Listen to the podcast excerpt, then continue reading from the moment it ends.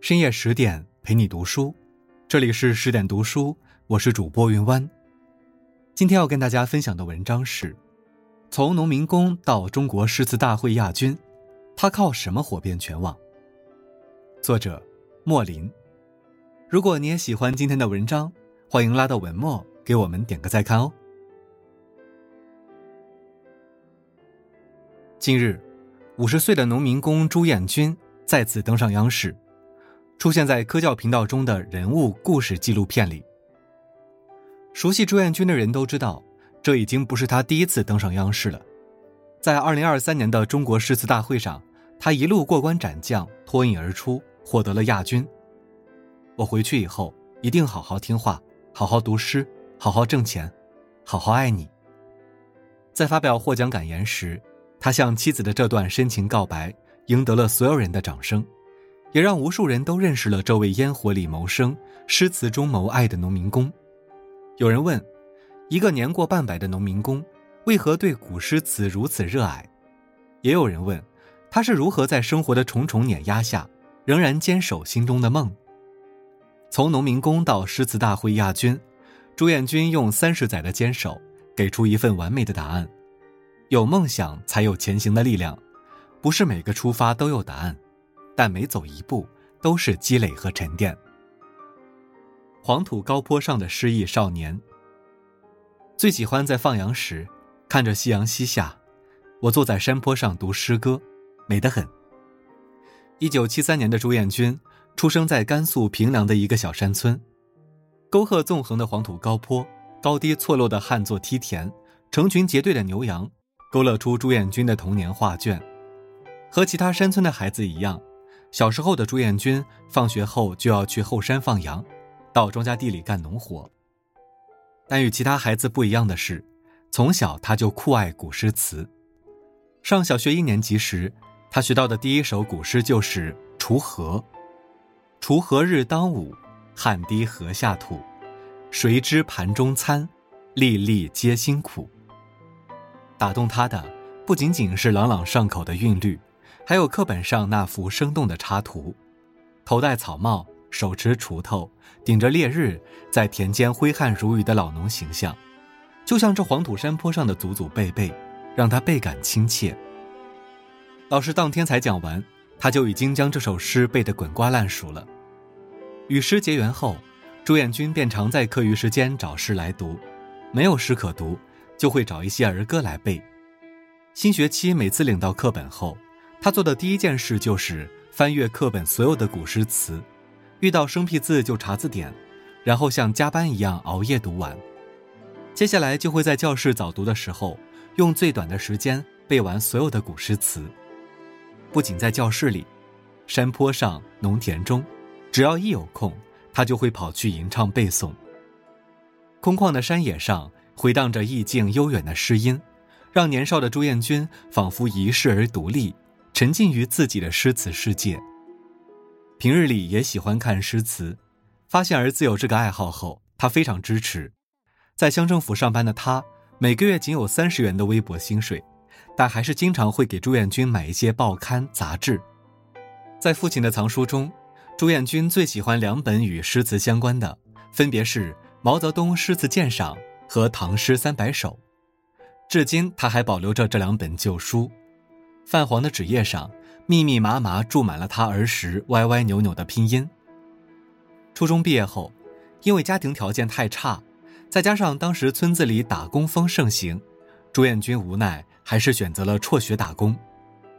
临走的时候，他什么都没有带，唯独带走了父亲所有与诗词相关的书。朱彦军说：“我喜欢读诗背诗，这是最好的放松方式，对我来说是一种快乐。”而不是一种负担。对年少的他而言，诗词不再是束之高阁的书卷，而是温润以身的甘露。这些五言七言的诗词韵律，逐渐在他的内心建造了一方净土，而在那方净土里，埋下了一颗叫做梦想的种子。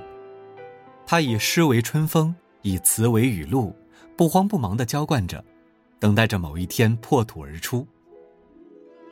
烟火里谋生。诗词中谋爱。离开家乡和校园的朱彦军，并没有因此放下对诗词的痴迷。一九九二年起，朱彦军先后辗转多个城市，西安、厦门、无锡、呼和浩特、西宁，哪个工地需要人，他就去哪个地方顶上，边做边和身边的老师傅们学习，从一开始的一窍不通到熟能生巧，泥瓦工、电焊工、搬运工、油漆工、水暖工，他也记不清自己做过多少工种了，唯一能确定的是。慢慢从同事口中的小朱变成了老朱。外出打工，朱彦军不畏艰难，也从不怕苦，最怕的就是没活干。经常是干完这个活儿就空闲好几天，不仅一分钱挣不到，还经常自己掏钱吃饭住宿。朱彦军说，最窘迫的那几年，甚至还给人蹬过三轮车。但无论跑到哪里干什么活，他都会随身携带一个笔记本和一本翻烂了的新华字典。书卷多情似故人，晨昏忧乐每相亲。这是朱彦军常常挂在嘴边的一句诗。不管再苦再累，每当躲进那个诗词为他构建的避风港时，所有的疲惫都会烟消云散。每到一个新的城市，朱彦军首先就会去找当地的新华书店或者是旧书摊。不舍得花钱买书，他就想了一个笨办法，带着一支笔和一个笔记本。去书店抄诗词，一抄就是一整天，每次抄完的诗词就够他背一个月，背完后再去接着抄。有时候碰见工作人员，他也会难为情，很多诗词就抄写的匆忙简单。后来有了老年机，他就用拍照功能拍下来，回去再做整理。十几年的时间里，朱彦军抄写的诗词记满了整整七个笔记本，分门别类地记录着诗词原文、字词翻译和典故。他将这些笔记本视若珍宝，一有时间就会拿出来翻阅。白天干活，夜里读诗。朱彦军的生活方式让他在打工人群中显得颇为另类。工友们得了空后，经常会打牌喝酒消磨时间，只有他一个人默默坐在床边看书。总是有人嘲笑他：“你一个打工的，天天读书有啥用？”每当听到这些话，他都会置之不理。转头又接着看书。有一次，他和工人们都在无锡打工，正值端午节放假，他们相约出去玩。工友们大多数都是西北人，很多人没见过江南民居。一个工友特别惊讶地问道：“这地方的人咋都住在河边呢？”朱彦军看到眼前的景象，立即想到了唐朝杜荀鹤的《送人游吴》，于是脱口而出：“君到姑苏见，人家尽枕河。”故宫闲地少，水港小桥多。一旁的工友听到后，顿时刮目相看，连连称赞。朱彦军说：“读书和不读书，我从这里边就能感觉到不一样。”法国小说家加缪曾说过：“真正的救赎是能在苦难之中找到生的力量和心的安宁。”平凡的烟火里，是诗词一次一次点燃了朱彦军内心的希望。给了他生活的力量。都说上帝不会辜负任何一个勇于做梦并勤于付出的人，而朱彦军的人生逆袭之路也才刚刚开始。在诗词里寻求梦想，平凡人亦可高光。二零一六年，中央电视台开播了第一季的《中国诗词大会》，坐在电视机前的朱彦军激动的一晚上都没睡着。他的内心是渴望登上这个梦想的舞台，可他知道，自己离这个舞台还很远。但自从有这个想法之后，他便更加努力地增加自己的诗词量。不管是从手机上还是从书上看到的诗词，他都会立马拿出纸和笔记下来，然后每天给自己定一个小目标，一天一首或者两天一首。白天干活的时候好好干，晚上夜深人静的时候。就努力去背去记，一天二十四小时，除了吃饭睡觉干活，只要稍一有空闲，朱彦军就背诵诗词，不疯魔不成活。经过几年的努力，朱彦军熟记的诗词量基本稳定在一千首左右。二零一九年，朱彦军抱着试一试的心态报名了第五季中国诗词大会，没想到顺利过了海选。然而那段时间，他才刚刚找到一份活路。才干了不到四个月，并没有挣多少钱。再加上家里两个孩子都在上学，家里花销大，收入少，如果朱彦军再去参加诗词大会，难免会捉襟见肘。于是和妻子商量了之后，朱彦军最终放弃了参加比赛的机会。虽然错过了这次的诗词大会，但朱彦军并没有减少对诗词的热爱，他的内心深处始终有一颗等待着发芽的梦想种子，无论如何都要去参加一次。二零二二年底，朱彦军又报名了第八季的中国诗词大会，经过层层选拔，再一次被选中。他的儿子朱宝行说：“这次我爸前前后后打了好几通电话和我商量，虽然出发前疫情形势严峻。”但我知道，这次我们谁也拦不住他。朱彦军告诉记者，这两年疫情反复，和妻子一直在老家建筑工地做水暖工，工作时间长，背诗词的时间就少了，记住的诗词数量已不如当年。但他借用了李白的一首诗，表达了自己的心境：“此行不为鲈鱼快，自爱名山入善终。”此番赴会，就算没有拿到名次。能和全国的诗词爱好者面对面的交流，也不枉此行。然而，幸运之神始终眷顾着这位衣着朴素的农民工。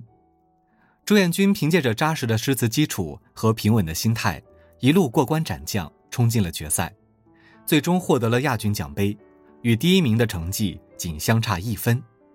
一时间，这位来自甘肃农村的农民工成为了各大媒体的焦点。朱彦军三个字。不断出现在社交平台上，至今回忆起那场改变自己命运的比赛，朱彦军都还觉得自己像做梦一样。但他很快也就恢复了内心的平静。他想起苏轼的一句词：“回首向来萧瑟处，也无风雨也无晴。”今年三月份，朱彦军所在的静宁县聘请他成为了县文化馆的正式工作人员。从此，朱彦军又有了新的使命。朱彦军用三十多年的寒窗苦读，成为了因诗词而发光的平凡英雄。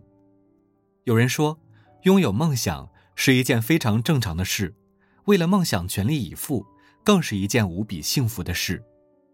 在追逐梦想的道路上，只要坚定每一个步伐，不放弃，不停滞，就算是平凡人，也终将会迎来高光时刻。从农民工到诗词大会全国亚军。五十岁的朱彦军终于迎来了人生的高光时刻，但这束高光的背后，是我们想象不到的付出和汗水。曾经在《十宗罪》里面看到这样一句话：“有些事不是看到了希望才去坚持，而是因为坚持才看到了希望。”这世上，从来没有突如其来的成功，都是积累到一定程度的猛烈爆发。希望一直奔跑的你在追梦的路上。一定不要泄气，总有一天你会发现，梦想就在不远方等着你。好了，今天的文章就到这里，更多美文请继续关注十点读书，也欢迎把我们推荐给你的朋友和家人，一起在阅读里成为更好的自己。我是云湾，祝你晚安，好梦。